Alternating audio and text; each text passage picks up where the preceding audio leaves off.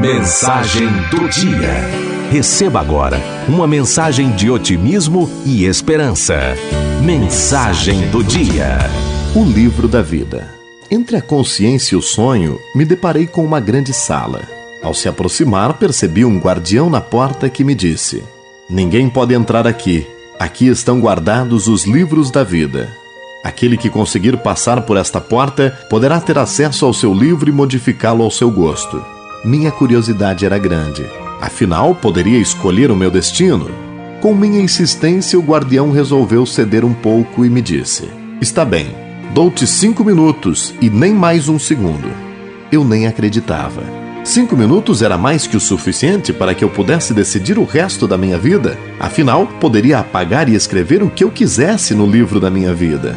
Entrei e a primeira coisa que vi foi o livro da vida do meu pior inimigo. Não aguentei de curiosidade. O que será que estava escrito no livro da vida dele? O que será que o destino reservava para aquela pessoa que eu não suportava? Abri o livro e comecei a ler. Não me conformei. Verifiquei que a sua vida lhe reservava muita coisa boa e não tive dúvidas. Apaguei as coisas boas e reescrevi o seu destino com uma porção de coisas ruins. Logo vi outro livro de outra pessoa que eu não gostava e fiz a mesma coisa. De repente me deparo com o meu próprio livro. Nem acreditei. Este era o momento. Iria mudar meu destino.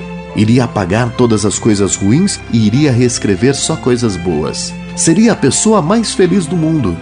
Quando peguei o livro, eis que alguém bate no meu ombro. Seu tempo acabou. Pode sair. Fiquei atônito, mas eu não tive tempo nem de abrir o meu livro.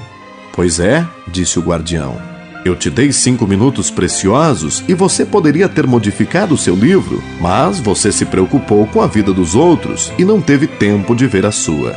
Abaixei minha cabeça, cobri minha face com as mãos e saí da sala. E você? Tem cuidado do livro da sua vida ou da vida dos outros? Pense nisso.